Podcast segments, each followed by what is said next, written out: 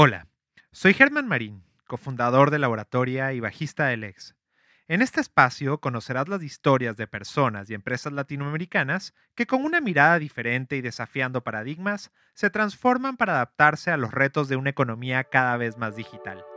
Bienvenidas y bienvenidos.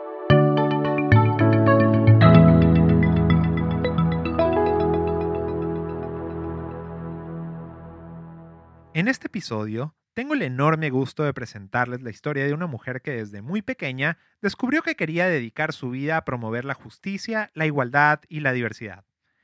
Eso en esta época significa tener una visión diferente del mundo. Es salirse del camino habitual que tenemos la mayoría de las personas para ir en búsqueda de retos que puedan tener un impacto positivo en la sociedad. Nuestra protagonista se llama Daniela Salazar. Es una abogada ecuatoriana con una trayectoria profesional envidiable Actualmente es una de las mujeres más jóvenes en integrar la Corte Constitucional del Ecuador. Este órgano autónomo e independiente de Administración de Justicia Constitucional es el encargado de velar por la constitución del país. Antes tuvo la oportunidad de trabajar en la Comisión Interamericana de Derechos Humanos, así como en el Alto Comisionado de Naciones Unidas para los Refugiados también en el Ecuador. Pero como toda historia apasionante, es importante descubrirla poco a poco. Yo nací en Quito, Ecuador. Eh, mi familia es una familia mixta. Mi papá viene de Quito, que está en la sierra en Ecuador, y mi mamá viene de Puerto Viejo, que es un pueblo de la costa de Ecuador. Eh, ya nací yo en Quito y viví toda mi vida ahí, pero todavía soy muy cercana de mi familia de Puerto Viejo. Diría que vengo de una familia tradicional, en Ecuador al menos. Mi mamá estuvo siempre con nosotros eh, en casa, eh, mientras nosotras íbamos al colegio, ella siempre nos acompañaba, nos cuidaba, nos transportaba de un lado al, otro, estuvo siempre eh, en todas nuestras actividades. Mi papá, un hombre dedicado sobre todo al, trabajo, a la oficina, al menos entre semana un poco más ausente, diría yo. Ah, cuando era chica, la verdad, nunca me cuestioné si es que a mi mamá le gustaba o no le gustaba esto de estar siempre en casa con nosotros, porque era lo que hacían la mayoría de las mamás pero cuando mi hermana y yo entramos a la universidad, mi mamá decidió también ella volver a la universidad, con lo cual me pareció claro que siempre fue su sueño pues terminar la carrera que no la había terminado eh, cuando conoció a mi papá y también tener una actividad y un emprendimiento propio, que es lo que ella hizo cuando nosotras también entramos a la universidad. Así que fue muy bonito estar las tres en algún momento al mismo tiempo en la universidad. Como le pasa a muchas personas, cuando somos pequeños encontramos en nuestros padres, hermanas o hermanos a referentes inmediatos. Sin embargo, desde chica, Daniela tenía claro que habían prioridades para ella. Eso la llevó a desarrollar un carácter determinante, luchador, que años después le servirá para elaborar su propio destino. Como muchos de nosotros, hay momentos en la vida que nos marcan. Para Daniela, uno muy relevante ocurrió durante sus años en la escuela es muy posible que ese haya sido el detonante de su interés por las leyes y la justicia como su inspiración para crear una mejor sociedad. Del colegio alemán tengo eh, obviamente excelentes recuerdos, sobre todo de las amistades, también de la formación académica.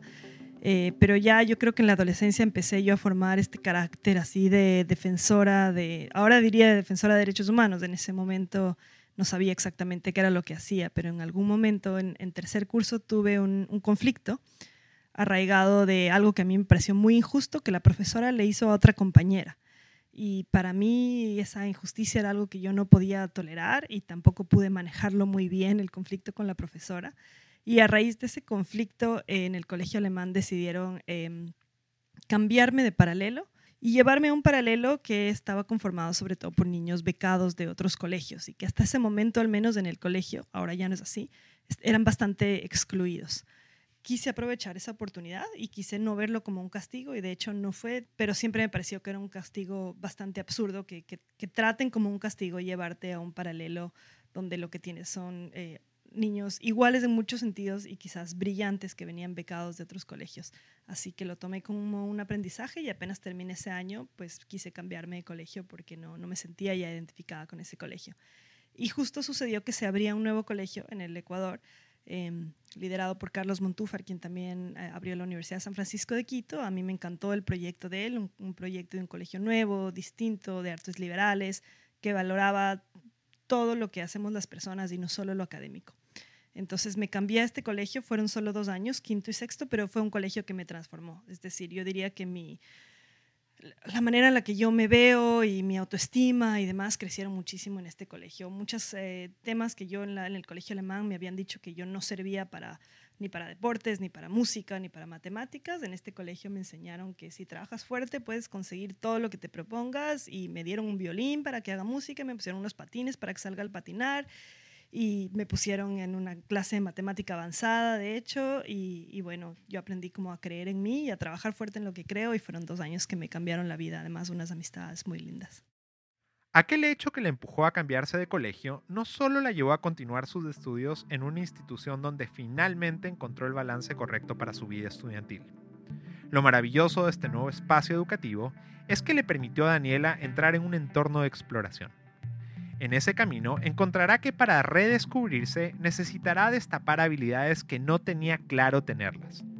Esa seguridad la llevó a entender cuál era el futuro profesional que quería construir y los sueños que esperaba alcanzar papá es abogado y además él venía a casa con muchas frustraciones de la oficina y solía hablar conmigo incluso en las noches. Me decía, no te hagas abogada, la abogacía es una profesión muy frustrante en este país, no importa cuánto tú sepas, finalmente lo que vale es cuánto algunos deciden pagar a los jueces y como que trataba de desanimarme de esa profesión.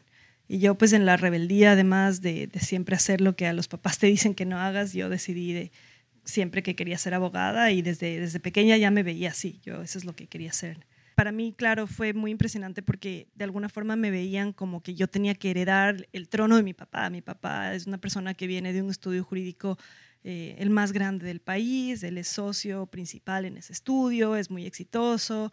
Creo que para muchos casi era un paso lógico que si yo iba a ser abogada, yo iba a ser abogada para, para estar siempre en, en esa misma oficina que él también había ayudado a, formar. Y pues yo nunca quise eso. Y no era tanto un rechazo a mi papá, sino no crecer bajo la sombra de él. Eh, yo sentía que si yo iba a esa oficina, por más exitosa que sea esa oficina, yo siempre iba a ser la hija de Rodrigo Salazar. Y yo no quería ser en ningún lado, ni en la universidad, la hija de Rodrigo Salazar. Y si es que tú tienes un ascenso o algo así, te van a decir, pero es que es porque es la hija del jefe, entonces no lo van a ver como, como un mérito propio. Entonces eh, yo me fui, digamos que al otro extremo del derecho. Mi papá hace más derecho comercial, yo me fui siempre al lado más de los derechos humanos, al derecho internacional, donde quizás el nombre de mi papá tampoco era tan conocido. Eh, no porque rechace lo que hace mi papá, que me parece muy importante, sino porque no quería crecer a la sombra de él, sino hacerme mi propio camino. Y eso lo fui descubriendo más en la universidad y también trabajando. Una experiencia previa a su paso por la universidad fue un viaje de intercambio estudiantil en Alemania. Allí le tocó a Daniela llenarse de valentía para adaptarse a un entorno muy distinto al de Quito, Ecuador. Ese año en Europa la ayudó a adquirir aún más empuje y temple para afrontar una carrera que exige mucho coraje y dedicación. Vivir sola y lejos de la familia también te, te ayuda a pensar las cosas y yo regresé, creo, mucho más madura ya a la universidad y la Universidad San Francisco de Quito, donde además después tuve el privilegio de ser profesora y demás, es una universidad que es de artes liberales y eso significa que desde que tú entras no entras solo a estudiar leyes. Y digamos, yo creo que esas para mí fueron las clases más importantes. De hecho, donde descubrí qué era lo que yo quería hacer con leyes no fue en una clase de derechos, fue una clase que se llama Temas de América Latina.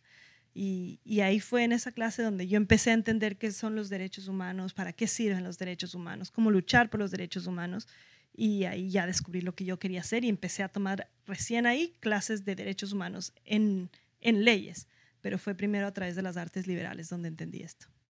Si bien en la universidad tuvo la suerte de descubrir y entender que tenía un interés particular por los derechos humanos, en el día a día debió empezar a lidiar con prejuicios y conceptos absurdos que existen en nuestra sociedad. Daniela pasó una buena parte de su experiencia universitaria cambiando la visión de muchas personas en su entorno que creen que la carrera de leyes está hecha para hombres y no para mujeres. Realmente la mayoría de abogados del Ecuador, eh, pues se entiende que si eres abogado vas a salir a trabajar en un estudio jurídico y la profesión de abogacía en Ecuador era en ese entonces y sigue siendo predominantemente masculina y formal. Cuando uno piensa en un abogado, piensa en un hombre con terno, no piensa en una mujer ni piensa en un defensor de derechos humanos, piensa en un estudio jurídico. Ni siquiera piensa en la función pública tampoco, piensas en abogados y no piensas en, en, jueces o en funcionarios públicos, sino que piensas en un estudio jurídico. Y si tú te querías dedicar a otra cosa, quizás trabajar para una ONG o trabajar en derecho internacional, te decían, pero ¿para qué estás estudiando leyes? Ese es un poco el estereotipo que hay. Eh, todavía sigue habiendo ese estereotipo. Derechos humanos para muchos abogados no es derecho no se aproximan a los derechos humanos de manera técnica, sino como un tema de opinión, como todo el mundo puede opinar de eso y si es que hay una violación de derechos humanos, cualquier persona opina y piensa que sabe y la verdad es que es mucho más técnico que eso, pero la mayoría de abogados no lo ven así, sobre todo los abogados mayores. Eh, incluso no pueden ver la diferencia. Yo que sé, profesores todavía en la universidad que cuando yo ya entré como profesora me decían, ah, tú da derechos humanos y derecho humanitario y derecho penal internacional, como si fueran lo mismo y la verdad es que son ámbitos del derecho cada uno muy distinto muy técnico, pero los propios abogados ni los entienden ni los ven de una forma técnica, sino como simplemente, no sé, algo que no es derecho casi. Aunque no tuvo profesoras mujeres, en la universidad se encontró con profesores que habían superado prejuicios y apostaban por una visión más progresista del derecho. Al finalizar esta etapa de la vida, que muchos tenemos la suerte de experimentarla, Daniel entró a trabajar a ACNUR, el alto comisionado de las Naciones Unidas para los Refugiados, dando un paso importante en el desarrollo de su carrera.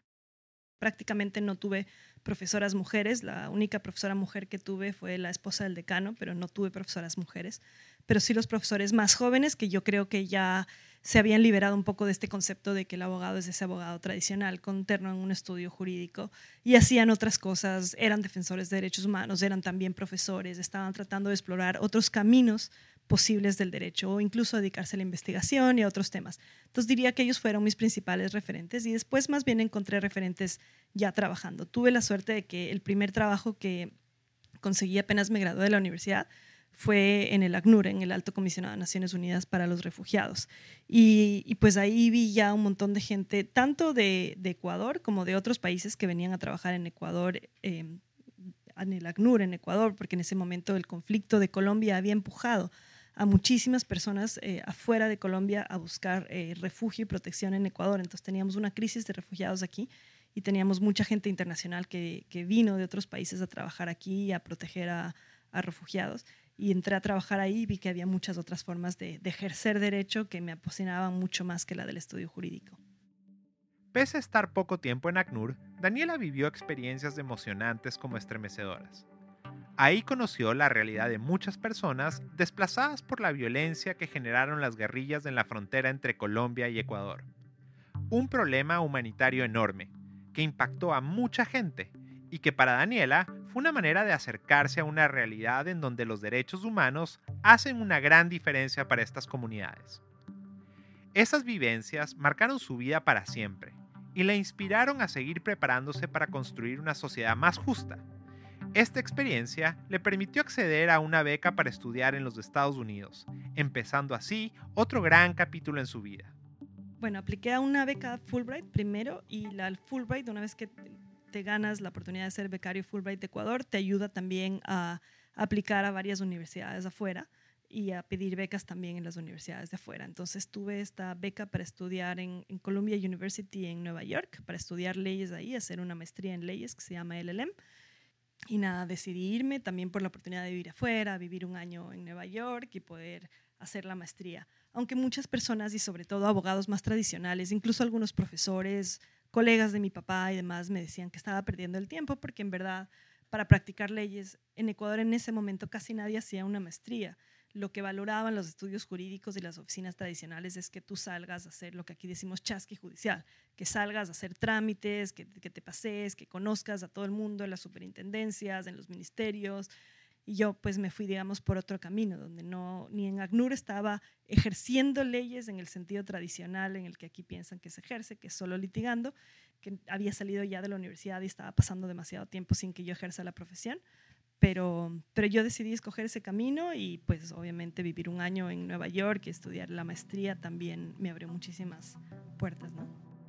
Vivir en Nueva York como becada de una universidad fue en líneas generales una experiencia enriquecedora para Daniela. Tener la oportunidad de acercarse a personas de diferentes países, creencias y experiencias profesionales que de alguna manera interpretaban el derecho como una herramienta legal para ayudar a comunidades desprotegidas, le dieron mucha seguridad para saber que estaba en el camino correcto. Daniela también tuvo una experiencia sentimental en esta ciudad.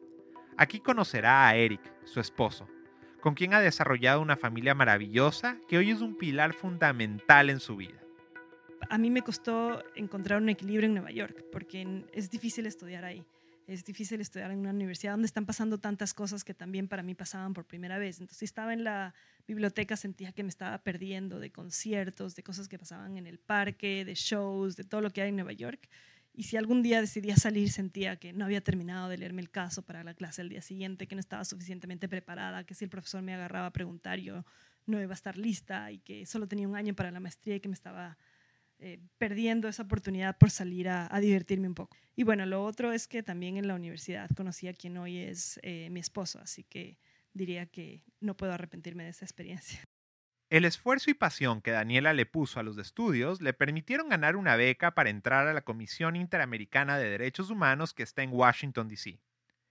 Esa experiencia ella la describe como transformadora, pues pudo aprender mucho sobre el sistema interamericano y de Naciones Unidas para los Derechos Humanos. Su desempeño fue tan notable que la contrataron permanentemente al cabo de un año. En esa experiencia laboral, Daniela comenzó a notar en sus compañeras un tema que se ha vuelto importante para ella, combinar el desarrollo profesional con la maternidad. Yo creo que más bien en la Comisión Interamericana de Derechos Humanos yo ya empecé a ver cómo algunas personas, después de haberle dedicado, por ejemplo, estas mujeres, conocí algunas que después de haberle dedicado 20 años al trabajo, decían, bueno, ¿qué he hecho de mi vida? Y, solo le he dado al mundo profesional y quiero hacer otra cosa. y renunciaban y yo más bien las admiraba mucho y decía, pues qué valiente también tomar una decisión por tu vida, por tu vida personal, si es que la has dejado de lado. Entonces, por un lado, pensaría que, que hacer estos sacrificios no necesariamente eh, es algo que debemos ver como, como menos, sino que realmente, qué lindo que la gente pueda hacer sacrificios a su vida profesional por la personal, por un lado. Pero por otro lado, no tienes por qué hacer esos sacrificios. Y eso es lo que yo me cuestionaba. Quizás eh, es posible ser madre y ser profesional y ser exitosa. Y de hecho, ya adelantándome varios años de mi vida, es lo que hago ahora. Yo eh, estoy en un puesto donde siento que estoy como casi en el tope de mi carrera y soy también madre y siento que no descuido ninguna de las dos cosas y que sí se puede. Y me preguntan muchísimo, estudiantes mías que están recién eh, graduándose de la carrera, es, es lo que más me preguntan, como cómo hiciste para eh, ser mamá y llegar a ese punto de tu carrera. Y yo, claro que les contesto, pero al mismo tiempo digo, ojalá algún día no tengan que hacerse esa pregunta. O sea, qué triste que la mayoría de estudiantes mías, mujeres, lo que más quieran saber es, ¿en serio se puede ser mamá y ser profesional? Cuando ojalá lleguemos al momento en donde eso ni siquiera sea una pregunta, todos eh, podamos asumir que se puede ser mamá y ser profesional y que no es lo uno o lo otro, sino las dos cosas. Tras su paso por la Comisión Interamericana, Daniela volvió al Ecuador. Ya se había convertido en tía y quería estar más cerca de su familia. De regreso, empezó a enseñar en la misma universidad donde fue estudiante. Allí descubrirá que la docencia es otra pasión en su vida y un mecanismo maravilloso para ayudar a transformar a su país.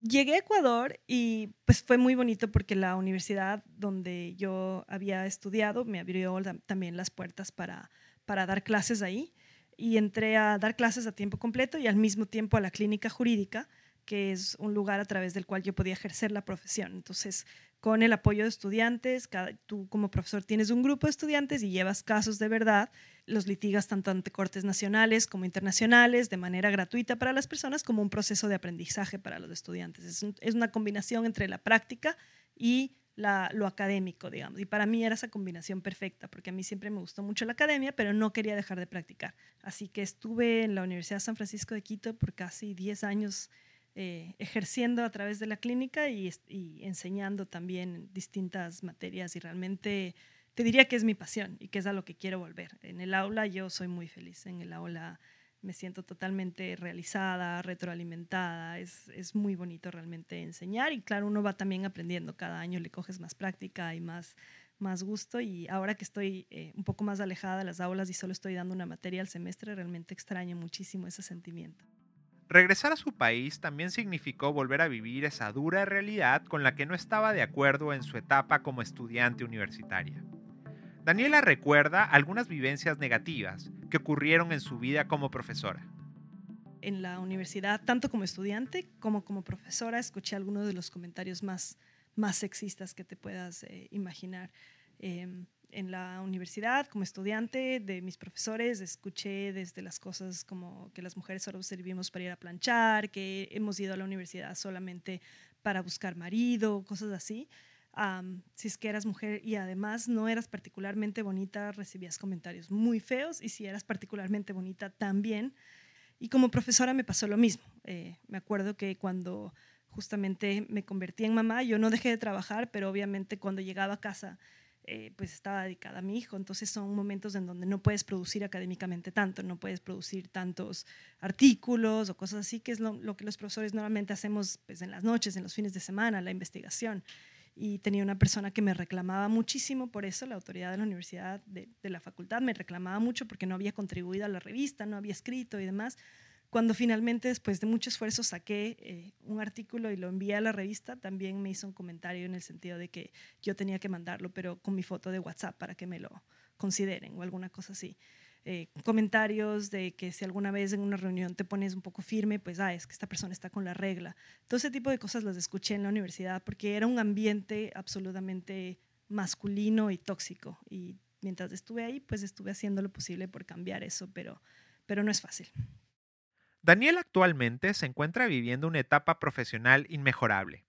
Es una de las juezas más jóvenes de la Corte Constitucional del Ecuador esta distinción profesional, muy merecida, es fruto de su esfuerzo y dedicación por varios años.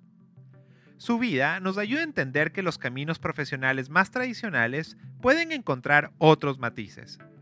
En muchos casos, si no existieran personas como Daniela, seguramente algunos grupos sociales estarían condenados a desaparecer de nuestra sociedad.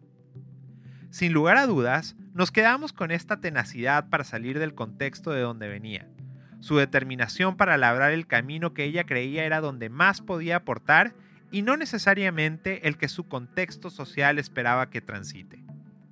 Me inspira su pasión por el derecho y cómo reconoce que es una verdadera herramienta para hacer el bien. Daniela hoy tiene un rol importantísimo en el Ecuador, pues es una de las personas que ayuda a interpretar la Constitución para la sociedad ecuatoriana. Desde ya, creemos que su entereza, empuje y determinación son una garantía de que su paso por esta entidad será más que relevante. Eh, por el momento, aunque como dije hace un momento, ojalá esta pregunta deje de ser necesaria, eh, ya debo decir que es muy lindo eh, escuchar de mis estudiantes que sienten que sí se puede ser mamá, sí se puede ser profesional, llegar a cargos de autoridad sin descuidar a tu familia.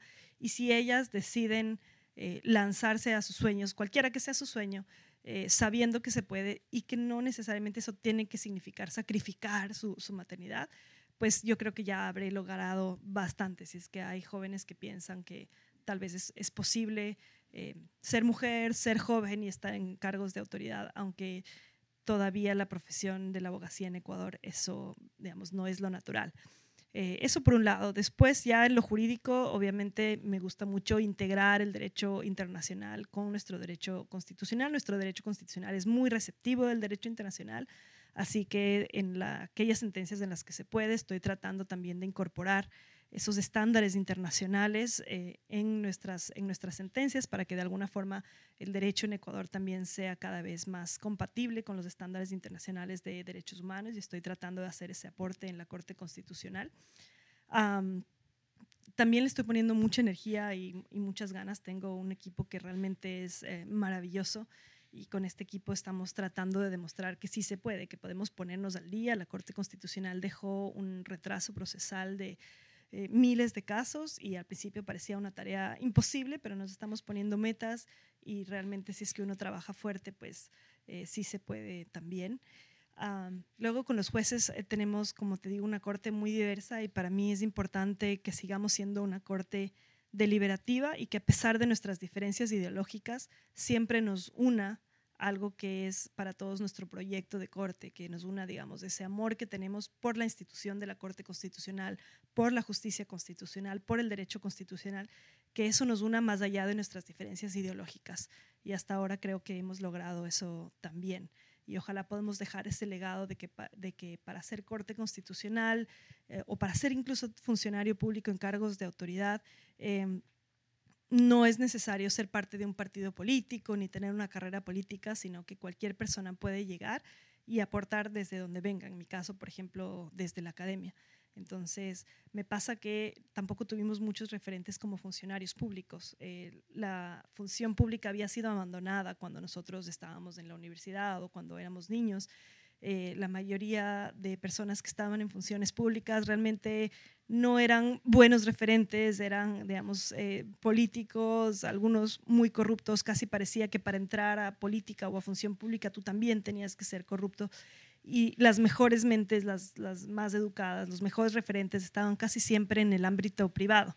Yo creo que uno de los legados que me gustaría dejar es que realmente las mejores personas deben estar en los mejores puestos, puestos de autoridad, como funcionarios públicos en, cargos de autoridad o, en cualquier cargo, haciendo la diferencia desde la función pública y que ojalá algún día podamos tener una función judicial confirmada por las mejores mentes jurídicas y que no se vayan todos siempre al ámbito privado y dejen a lo público simplemente a, a, las personas, digamos, menos éticas o más corruptas, sino que las mejores personas estén en cargos públicos y que las mujeres estén y que haya diversidad, que hayamos personas más jóvenes, que hayamos mujeres, que hayan personas también mayores. Creo que esa diversidad aporta muchísimo. Así que ojalá eh, cuando yo salga, más personas se animen a dedicarle a la función pública, a servir al país, porque es algo realmente hermoso esa, ese servicio, eso que puedes hacer, el impacto que puedes tener desde la función pública en las vidas de quienes más lo necesitan.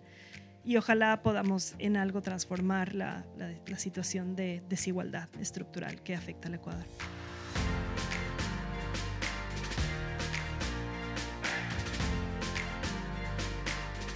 Este episodio fue producido por Laboratorio. Las personas que participaron en la realización de este material son Gianfranco Dinegro y Germán Marín. Gracias por escucharnos.